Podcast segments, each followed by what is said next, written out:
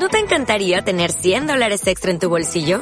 Haz que un experto bilingüe de TurboTax declare tus impuestos para el 31 de marzo y obtén 100 dólares de vuelta al instante. Porque no importa cuáles hayan sido tus logros del año pasado, TurboTax hace que cuenten. Obtén 100 dólares de vuelta y tus impuestos con 100% de precisión. Solo con Intuit TurboTax. Debes declarar para el 31 de marzo. Crédito solo aplicable al costo de la presentación federal con TurboTax Full Service. Oferta sujeta a cambios o cancelación en cualquier momento. Hola, hola. Bienvenidos a Contacto Emergente. Contacto Emergente. Un sitio de edificación, conversación y proclamación para la generación emergente de la Iglesia de Dios en Latinoamérica. Un espacio donde compartimos una diversidad de temas que ayudarán a tu crecimiento y conectarte a la misión. 19 países. Una sola visión. Estás en Contacto Emergente.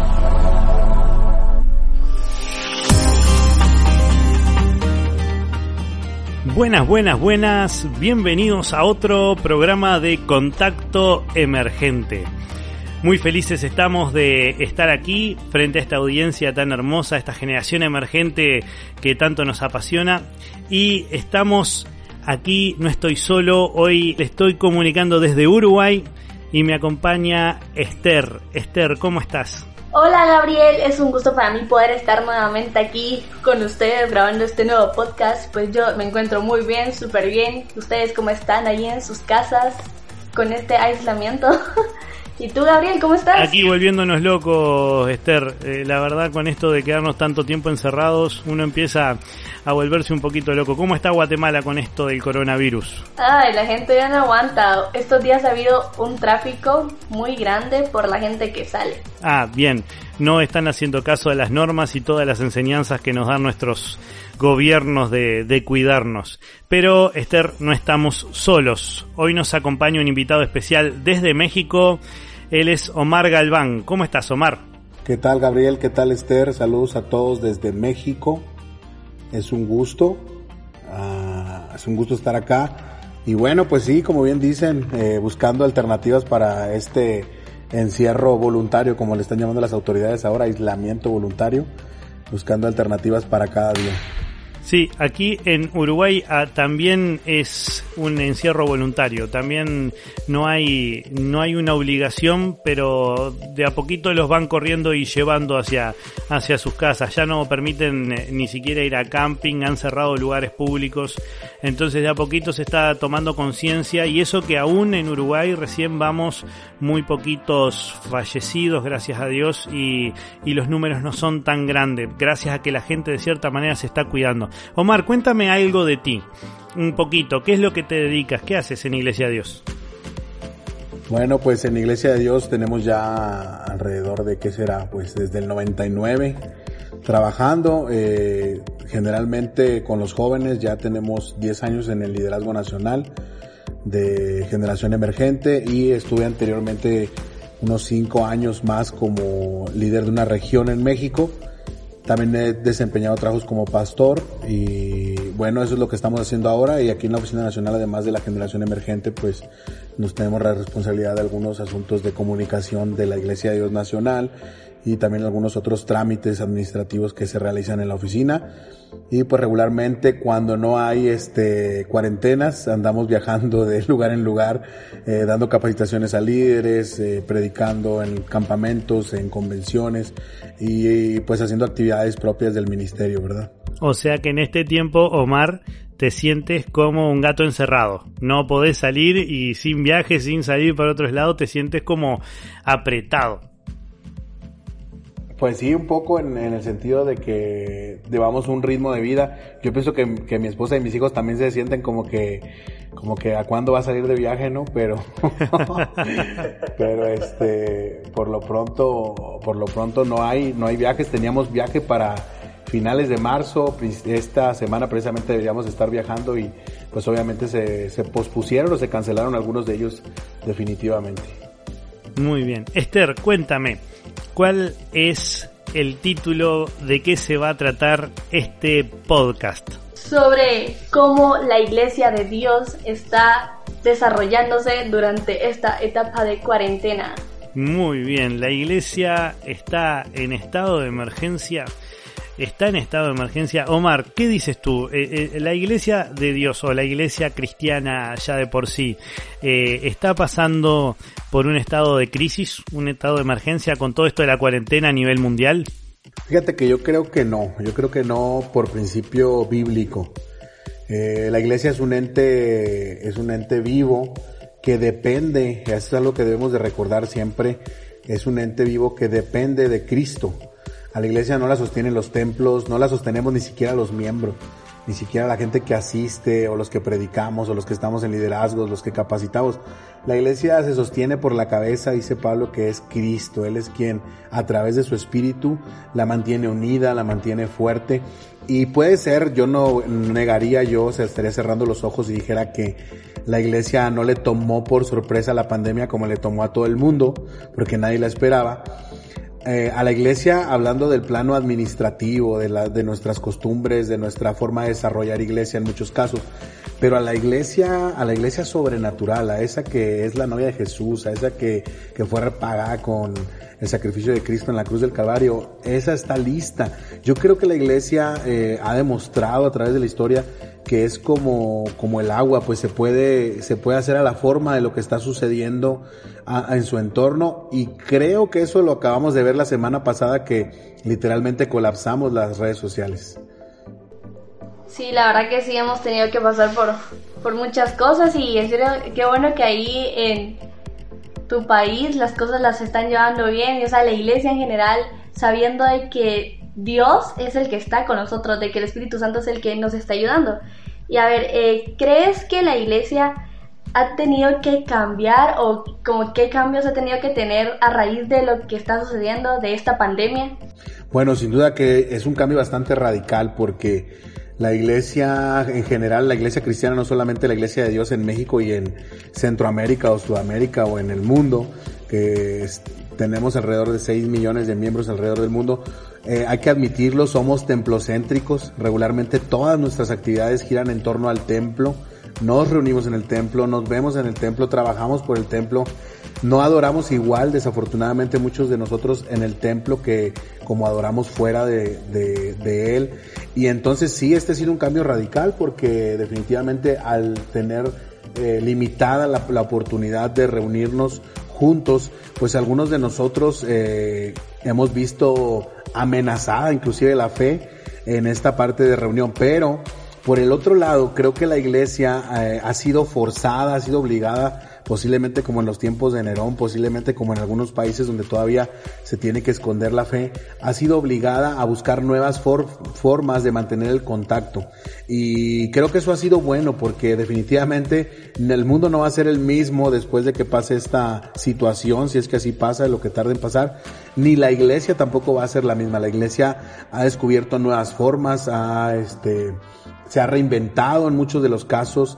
Eh, hay un despertar en, estudiar la palabra, en buscar de Dios y hacerlo en familia. Así que yo creo que yo creo que sí ha habido cambios, que cambios que son bastante profundos. La gente se está dando cuenta que que puede orar, que puede estudiar la palabra, que puede conectar con otros más allá de las actividades que regularmente nosotros eh, nosotros eh, veníamos realizando. Ahora creo también que cuando podamos volver a vernos vamos a valorar también mucho de lo que ya habíamos perdido, porque de pronto ir cada ocho días al templo y ver a las personas que, que comparten nuestra fe y con quienes estábamos se había vuelto algo de rutina y esta separación, esta distancia, creo que también va a despertar algunas eh, situaciones, algunos sentimientos, algunas prácticas que ya habíamos olvidado y que teníamos, este, que teníamos por ahí guardadas. Pero de que nos ha pegado una sacudida, este, nos ha pegado una sacudida. Yo creo que Jesús venía diciéndonos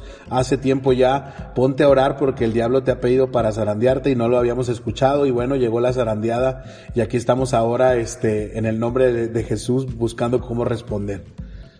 Sí, exactamente. Yo lo que me he dado cuenta que capaz que ahora vamos a valorar el buscar a, Dios conjunto a nuestros hermanos, pero creo que antes de esto no valorábamos tanto el buscar a Dios con libertad en nuestra casa, el tener la necesidad de buscar en todo momento, ¿verdad? ¿Por qué? Porque vamos el lunes, vamos el miércoles, vamos el jueves, vamos el, el sábado, el domingo, y los otros dos días que quedan, bueno, capaz que me tomo licencia y no oro, no busco de Dios, capaz que no leo la palabra, pero ahora como no hay otra forma que estar uno dedicado a buscar la palabra, este y a buscar uno en la casa y a conectarse, pero cuando te, te, invitan, capaz que no podés adorar de la misma manera que adorabas en el, en el templo, porque tenés que escuchar, no estás con la guitarra y tenés que hacerlo capaz que con un karaoke en la tele, pero la adoración viene del corazón, capaz que la, eh, uno puede aprender a adorar realmente en espíritu y en verdad y no necesita de todo eso que ya teníamos y estábamos necesitando, tener la mejor batería, la mejor guitarra, todo eso que que, teníamos antes, ahora aprendimos a valorar, buscar a Dios sin eso. Y creo que va a ser un buen tiempo cuando volvamos, ¿verdad? Sí, sí, sin duda que, vamos a apreciar muchas de esas cosas. Y por otro lado, yo creo que también esta sacudida está poniendo en perspectiva a los hermanos o a los cristianos que somos mayores, a los que estamos migrando a esta nueva tecnología, porque eh, anteriormente no veíamos esta posibilidad. Muchos de los jóvenes con los que trabajamos, cuando planteaban posibilidades de trabajo en redes sociales o actividades que fueran en línea, o el hecho de reducir las reuniones como una estrategia de alcance o de, o de trabajo con los jóvenes, eh, los pastores y los adultos regularmente nos mostrábamos este, pues reacios, nos mostrábamos escépticos a que pudiera servir. Pero esta experiencia nos está obligando a usar estas herramientas, ¿verdad? A, usarlas y a ver que tienen su efectividad o por supuesto también tienen sus limitantes, también, también este, tienen sus dificultades.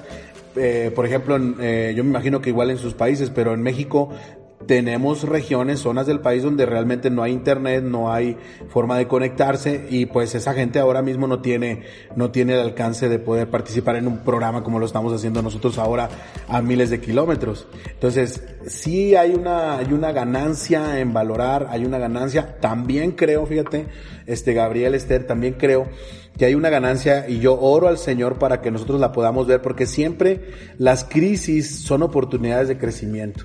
Entonces ahora se están valorando posibilidades de negocio, de iglesia, de interacción, de relación. Este, hay mucha gente que, por ejemplo, que no, que decía que no tenía tiempo y ahora se lo está dando, como tú bien señalabas, pero se van a despertar nuevas cosas y yo creo que Dios espera que la iglesia tome estas herramientas nuevas que van a surgir en esta, en esta crisis y que las capitalicemos sobre todo para darle gloria a Dios. Exacto, así es, es que sí, yo también he sentido y mi familia y hemos compartido este pensamiento de que al salir de toda esta situación va también a ocurrir un aislamiento en las iglesias, porque también la gente que ya estaba dentro está metiéndose a buscar más de Dios y a tener una mejor relación con Él. Entonces, eh, al regresar, o sea, creemos de que eso va a ser un gran despertar porque la gente en verdad va a tener una relación con Dios y va a estar en comunión con Él. Sí, definitivo. Inclusive yo creo que, no sé ustedes, pero hay pasajes de la Biblia que no los entiendo, nunca más los vamos a entender igual, ¿eh? Este, literalmente el ángel de la muerte anda pasando por enfrente de las casas y aquellos que estamos guardados en casa, pero sobre todo que estamos cubiertos con la sangre del cordero, pues creemos, ¿verdad? Y, y digo, no es que sea literalmente así, pero cobra otra conciencia el hecho de, de saberte vulnerable, porque hay que decirlo, muchos de nosotros como cristianos, aunque entendemos nuestra dependencia de Dios, como bien decía Gabriel, íbamos y veníamos y ya pensábamos que todo está resuelto.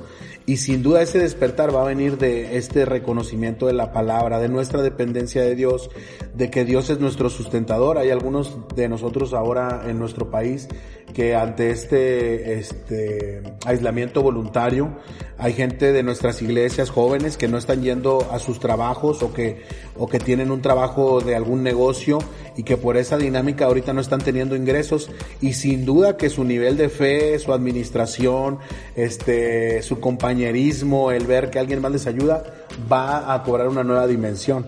Entonces tenemos que estar listos, hay que empezar a mirar, eh, decía hace unos días platicaba con mi esposa, decía, tenemos que alzar nuestros ojos porque los campos se están poniendo todavía más blancos y va a haber una cosecha. Ahora, esta es una cosecha que el Señor nos está diciendo, no cabe en los templos. Fíjense qué interesante. Yo creo que una de las principales cosas que ha revelado esta crisis es que los templos no son capaces de contener a toda la gente que puede creer en Jesús. Así que muchos de nosotros estamos siendo llamados a iniciar algunas eh, iglesias virtuales y otros que ya tenían trabajo en redes sociales a mantenerlo, pero no solamente a mantenerlo y ampliarlo, como muchos de nosotros hemos hecho, solo transmitir nuestros servicios, sino a literalmente desarrollar una dinámica de iglesia completamente nueva que no gire en torno al templo, eh, y espero que tampoco caigan el error de ser, eh, ¿cómo podríamos decir? Network, centric, network céntrica, que giren solamente en torno a las redes, sino que siempre tengan su centro a Jesús, pero utilice las herramientas que la crisis está revelando, que están ahí, que se pueden usar.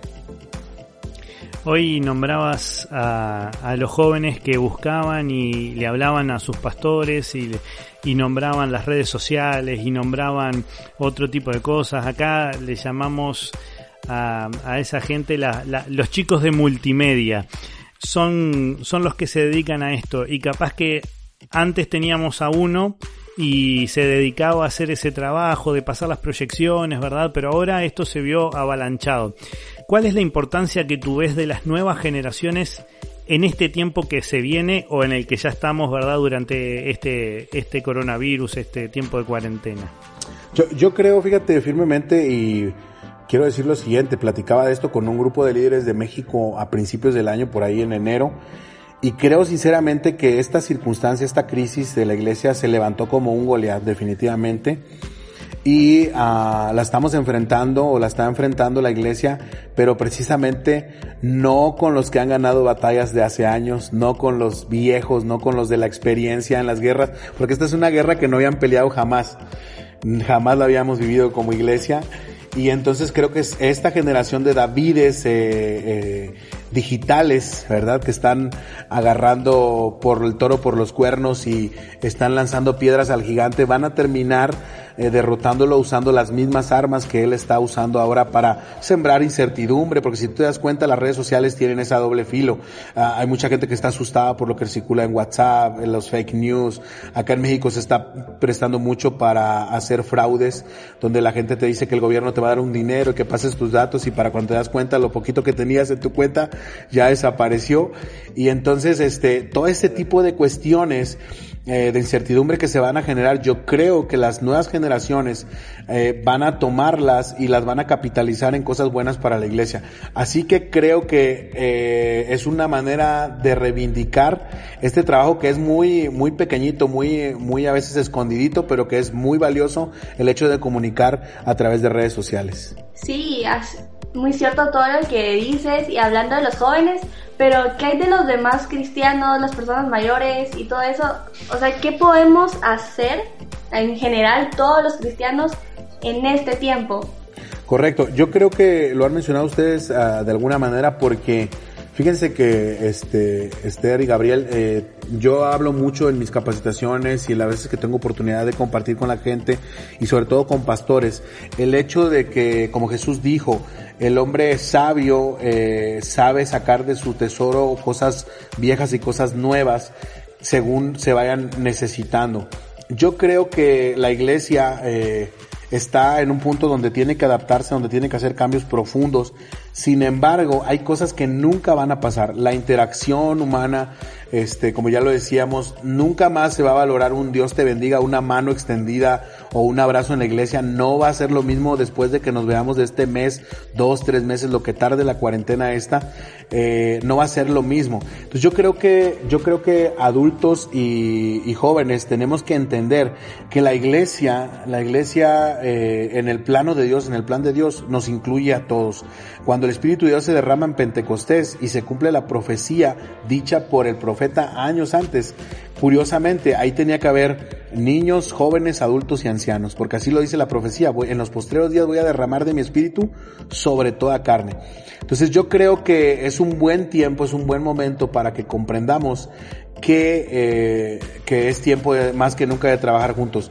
Yo veo una coyuntura en esta, en este periodo eh, y lo estoy viviendo yo junto con, eh, justo en este momento, en, eh, que estamos en, en este proceso de, de, cuarentena y de crisis.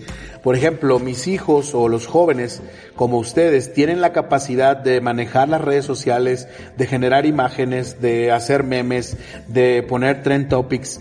Eh, toda esa parte ustedes la pero la parte del contenido yo creo que es algo que la iglesia adulta, los mayores podemos aportar. ¿Qué es lo que voy a poner en esas redes sociales? Aquí está, lo, lo la experiencia, el respaldo y eh, acompañar a, estos Davides que se están levantando. Y concluyo con esto. En el ejemplo que yo ponía de David peleando contra Goliat, es cierto que David uh, derrota a Goliat, pero una vez que él hace eso, todo el ejército de Israel tiene que acabar con el enemigo, o sea, tiene que avanzar, tiene que seguir adelante. Yo creo que hoy más que nunca debemos, además de orar juntos y de compartir nuestras experiencias, disponernos, adultos, jóvenes, niños, hombres, mujeres, disponernos a trabajar juntos para el reino. Y digo lo que, lo que dije al principio, estamos unidos porque la cabeza es Cristo y si Él es el que nos mantiene unidos, pues nos mantiene bien unidos. Así que a, orar, a, a darle like por lo menos, a compartir en WhatsApp. Eso es lo que podemos hacer algunos de los viejitos que ya andamos eh, de salida en esta era digital. Ahora, Omar, en este tiempo tenemos que cumplir con cosas que la Biblia y la palabra de Dios nos dicen. Como por ejemplo, tenemos que cumplir con la gran comisión. ¿No? No debemos de dejar de seguir buscando y discipulando y llevando la palabra de Dios al que no la conoce, ¿verdad? El Así gran es. pedido de Jesús. Ahora, ¿cómo o de qué manera podemos ayudar a otros y cumplir con esa gran comisión? Eh, mira, Gabriel, hace poquito, de hecho yo me parece que lo puse en Twitter, uh, porque había leído por ahí un meme que decía, que dejando las redes siguieron a Jesús, ¿verdad? Los discípulos dejaron las redes y siguieron a Jesús y alguien ponía ahí pues los iconos de Instagram, de Twitter, de Facebook, de Snapchat y de estas otras, algunas otras. Y yo digo que ahora más que nunca es el momento de echar las redes en el nombre de Jesús, ¿verdad? Y vamos a tener una pesca una pesca milagrosa. Sin duda, eh, el generar contenido este, es una manera de hacerlo, ¿verdad? Tener lives, este, compartir eh, blogs, eh, compartir podcasts, es una manera de hacerlo. Pero creo, como le comentaba hace un momento a, a Esther, que la iglesia está obligada a reinventar nuevos paradigmas, a tener nuevos paradigmas de iglesia como tal. No podemos definitivamente volvernos, eh, una vez que esto pase, regresarnos al templo y como si nada hubiera pasado y volver a toda nuestra rutina. Tenemos que mantener eh, nuestro nuestro paso, por decirlo así, de estos días eh, en, en redes sociales porque hay que admitirlo y hay que decirlo. Si tú vas a redes sociales, si tú vas a la web, si tú vas al internet, la verdad es que el contenido bueno en relación con el contenido malo, pues es bastante la distancia. Por ejemplo, si hablamos de situaciones de pornografía, se dice que por cada sitio no pornográfico hay cinco pornográficos, por lo menos. Entonces eso, eso te habla de 5 a 1, pues o sea, si alguien está buscando eh, la palabra básicamente que pongas en un buscador te va a llevar a algo malo, algo, algo complicado. Y entonces nosotros tenemos que tomar estas redes y, y, e invadirlas de maneras creativas, como lo que estás haciendo ahora, y agradezco la invitación, de, de poder eh, aportar un contenido que alimente el espíritu, el alma, de las personas que, por ejemplo, ahora se encuentran sin poder salir de sus casas. Yo creo que ahí está el momento de, y la forma de cumplir la gran comisión en este momento. Ok, y sí, la verdad que sí, uno tiene que tomar nuevas formas de ver las cosas, pero también hay personas, y hace un momento lo estábamos hablando con Gabriel, de que cuando ahorita a raíz de esta situación hay mucha gente ayudando, dando cosas y todo, pero hay mucha gente que lo ha tomado no sabemos cuál es su verdadero motivo, pero han tomado fotos, videos y la han subido a sus redes sociales. Y, o sea, ¿qué opinas sobre eso? ¿Crees que está bien que lo publiquen? ¿O dirías que está mejor que no publiquen nada y que el testimonio solo corra por sí solo? Ah, bueno, sí, fíjate que es muy delgada esa línea, Esther. Yo creo que es muy delgada la línea entre el momento en el que uno quiere sacar un beneficio este, de lo que está haciendo y en el momento en el que uno quiere motivar a otros a hacerlo. Particularmente he visto las dos cosas en redes sociales. Por ejemplo, eh, no es extraño que en todos los países, eh, ya sea autoridades municipales o de estados, como decimos en México, eh, tomen iniciativas antes que el gobierno federal para después decir que ellos sí nos cuidaron antes que el otro. Este, pero también algunas de esas cuestiones son reales. Yo creo que lo mismo pasa con el hecho de ayudar. La Biblia dice, por supuesto, que lo que hace tu mano derecha, pues no lo sepa la mano izquierda, ¿verdad? Pero lo que está diciendo, lo que está diciendo en realidad, este, la palabra ahí es que tú no detengas tu mano derecha de hacer algo si la izquierda no se va a dar cuenta. O sea, tú hazlo, independientemente de que se publique o no se publique. Y creo que precisamente uno de los, de las fuerzas de las redes sociales está precisamente en el testimonio.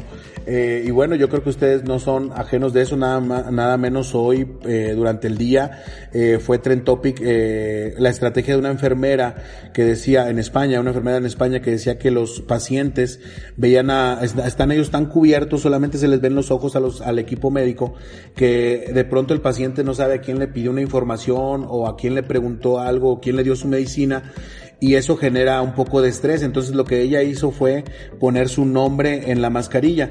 Era algo muy sencillo, pero eh, y lo publicó. Entonces alguien puede decir, bueno, pues lo hubiera hecho sin decir nada a nadie. Pero lo interesante es que se volvió un trend topic en Twitter y que muchos otros eh, médicos, muchas otras enfermeras empezaron a copiar esa idea para poder eh, transmitir un bienestar a, a la gente que están atendiendo. Entonces yo creo que yo creo que es, es bueno en una medida, yo creo que es bueno este poder decir eh, yo estoy haciendo esto desde donde estoy y te motivo a ti a hacerlo desde donde tú estás. Y esa es una parte que yo creo que no concluí en la pregunta que me hizo anteriormente Gabriel. Yo creo que la iglesia de Dios y la iglesia cristiana evangélica en todos los países tiene definitivamente que estar lista para ir más allá de las redes sociales. Sí tenemos que involucrarnos en la atención a las personas en necesidad, sí tenemos que involucrarnos en el, en el proveer alimento, transporte, ayudar a los más necesitados, cada quien por supuesto en la medida de sus posibilidades, evitando el mayor riesgo posible y sobre todo dándole la gloria a Dios. Pero de que habemos algunos que nos pasamos publicando cosas, hay que admitirlo, la verdad es que hay, hay gente que sí, pero es muy difícil de determinarlo porque son percepciones, ¿verdad? Entonces ahí, eso es lo que yo pensaría al respecto. En este momento eh, es un buen momento para también que la iglesia cristiana aparezca, pero tenemos la dificultad que en algunos lugares tenemos una cuarentena obligatoria. Y bueno, en esos lugares hay que respetar obviamente las leyes, las normas y lo que, y lo que enseña. Ahora, en otros lugares la cuarentena no es obligatoria y al no ser obligatoria hay una cierta oportunidad o cierta línea donde uno puede cruzar de moverse o no moverse. Creo que en nuestros tres países, no eh, tanto en Guatemala como Uruguay como en México, no hay una cuarentena obligatoria, lo cual permite moverse, pero te piden que te quedes en tu casa.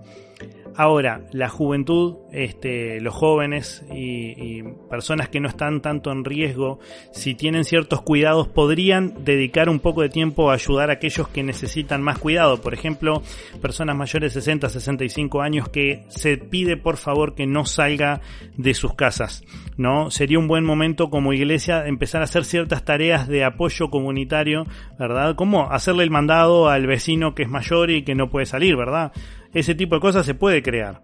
Sí, definitivamente. Tenemos iglesias ya en México que están eh, por iniciativa propia, por ejemplo, eh, acumulando alimentos, acopiando alimentos no perecederos para darle a la gente. En México, como en muchos de nuestros países, me imagino, este, hay gente de la tercera edad que se dedica a pedir por la calle, que se dedica a vender alguna cosita y ahorita no puede salir, entonces no tiene un ingreso para alimentarse.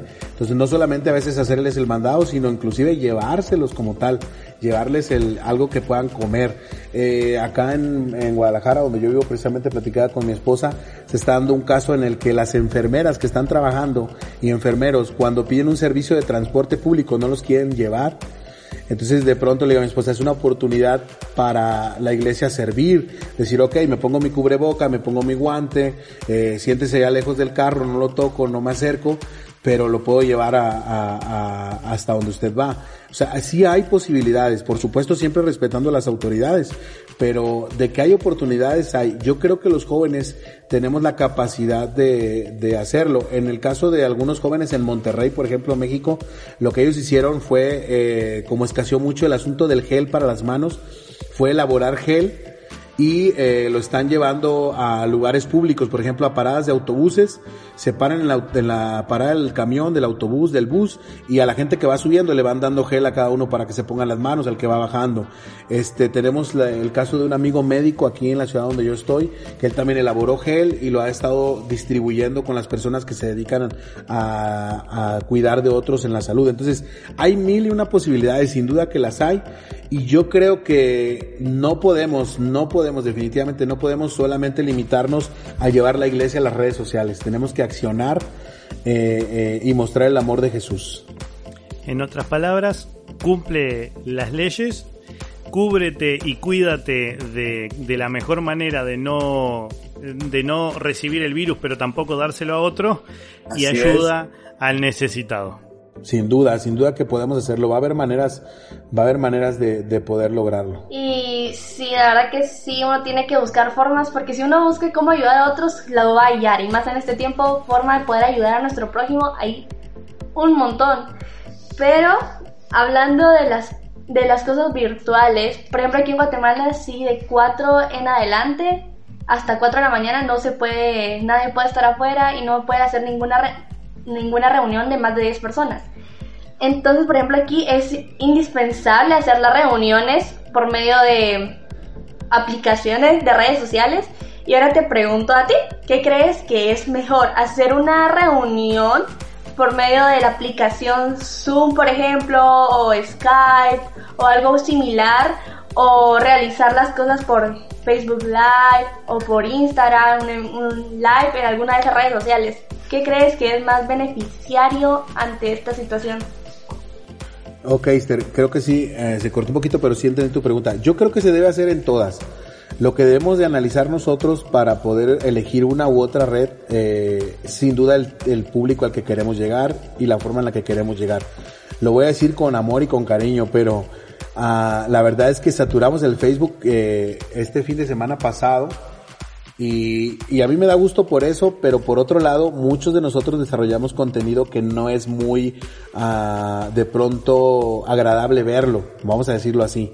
No estoy hablando de la riqueza de la palabra de Dios o de lo que el Espíritu puede hacer. Y digo esto, yo puedo tener un programa, hacer un live uh, de, con mucha producción, con muy buena mezcla de sonido, con imagen HD, pero puede ser que el Espíritu de Dios no decida tomarlo. Yo diría esto, cualquier red es buena siempre que el Espíritu de Dios la quiera tomar. De ahí pues hay que ver eh, las diferencias. La verdad es que por ejemplo si tú estás queriendo llegar a un público eh, joven, mayor, pues sin duda Facebook es lo que a donde tienes que ir porque es más fácil eh, para la gente adulta manejar el Facebook. Pero si quieres entrar en jóvenes, eh, de jóvenes adolescentes, pues tienes que irte a Instagram.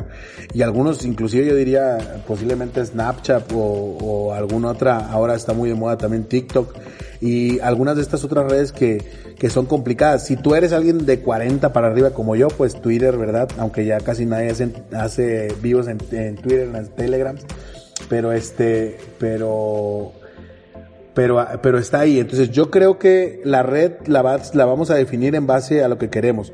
Por ejemplo, yo acabo de participar en un curso que organizó Alex San Pedro desde España y nos invitó a formar parte de un grupo en, en la red eh, social que se llama Telegram, que es una red parecida a, a WhatsApp.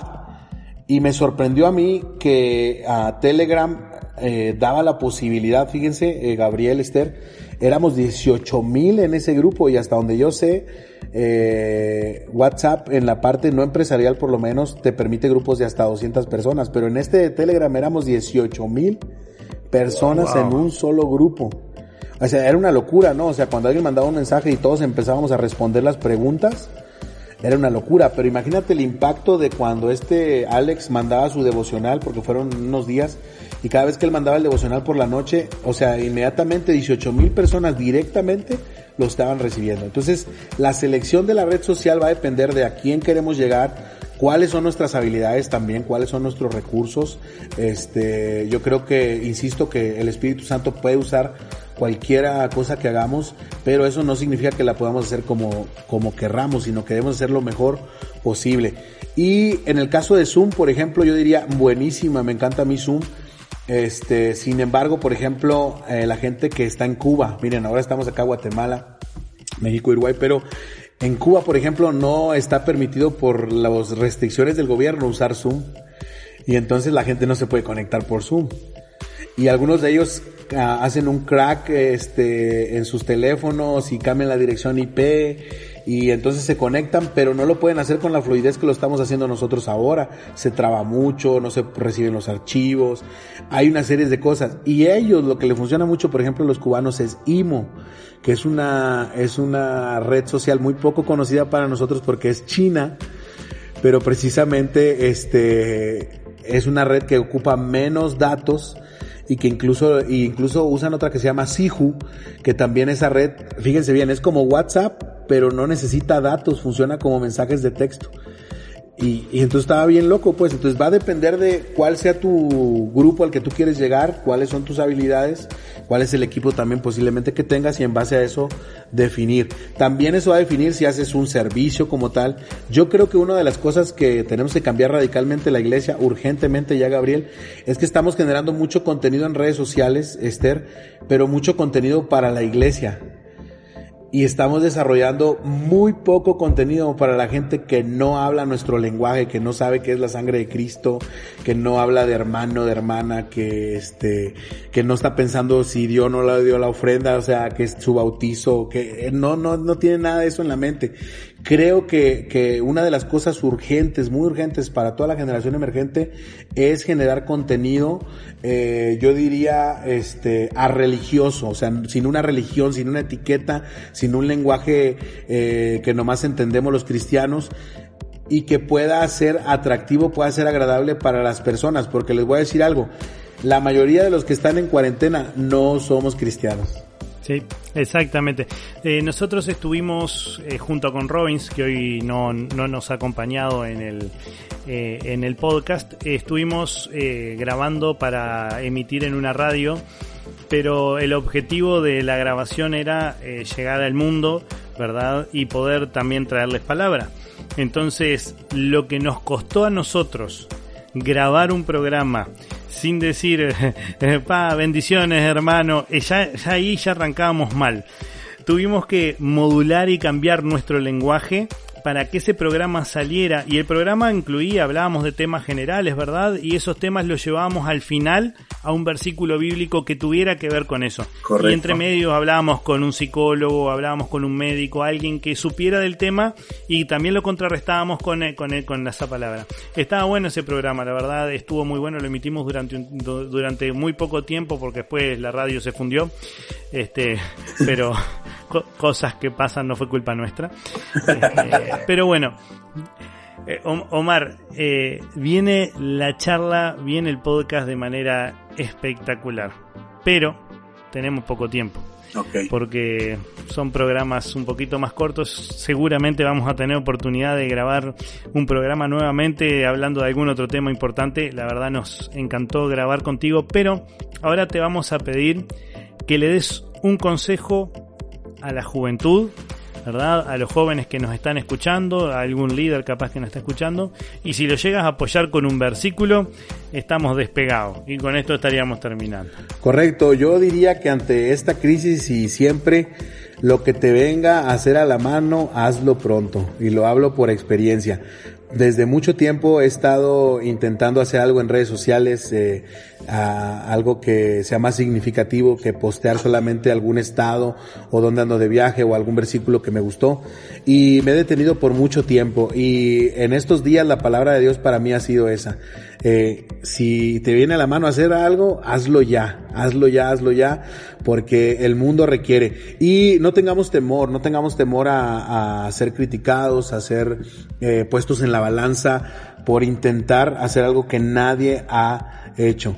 Eh, Jesús nos dijo claramente que si a Él mismo, que era el Hijo de Dios, ¿verdad? La gente lo había rechazado, ¿cuánto más nosotros, ¿verdad? El discípulo no es más que su maestro y por lo tanto nosotros no podemos esperar que el mundo nos esté con los brazos abiertos diciéndonos, sí, aquí te estaba esperando, porque el mensaje de Cristo es confrontativo. Así que yo le digo al joven, al líder, a que nos está escuchando en este, en esta oportunidad, empieza a hacerlo, empieza a hacerlo. Si Dios te ha dado el talento de escribir, pues escribe. Si te ha dado el talento de grabar videos, de contar chistes, de contar historias, de hacer poemas, de hacer parodias de canciones y podernos hacer reír un buen rato, eh, adelante, dale, dale con todo, rómpela porque el Señor sin duda quiere usar eso que Él ha puesto en nuestros corazones para gloria de su nombre. Así que ahí estamos a la orden, Gabriel Esther, excelente. Eh, la verdad me sentí en casa con mucha, con mucha confianza para poder platicar con ustedes. Bueno, también ha sido un gusto. Gracias por poder estar aquí con nosotros y poder hablarnos más y poder eh, llenarnos más de conocimiento y poder aprender. Y como dijiste, sí, aquí estás en toda confianza. Y qué más, que pues somos de, de casa, iglesia de Dios todos. Y fue un gusto tenerte acá y pues saludos a todos allá en México. Muchas gracias, Omar. Muchas gracias Omar eh, por, por este tiempo dedicado. Sé que no es fácil, este, a pesar de que la gente está en cuarentena, tiene tareas para hacer, tiene cosas pendientes y sacar un tiempito de vez en cuando es difícil, así que muchas gracias. Te lo agradece la generación emergente, te lo agradecen los escuchas de contacto emergente. Y con esto nos estamos despidiendo. Jóvenes, escuchen los próximos podcasts que van a estar muy buenos y viene dedicado para ustedes, jóvenes. Eh, todo lo que hacemos, todo el contenido que generamos, pensamos en ustedes. Si tienen alguna duda o alguna o algún consejo, pueden hacerlo por medio de las redes sociales de, Contacto Emergente en Instagram o de Generación Emergente eh, Latinoamérica este, lo pueden hacer por cualquiera de los dos lados. Muchas gracias por escucharnos, muchas gracias Omar, muchas gracias Esther. Nos estamos escuchando en el próximo podcast. Chao.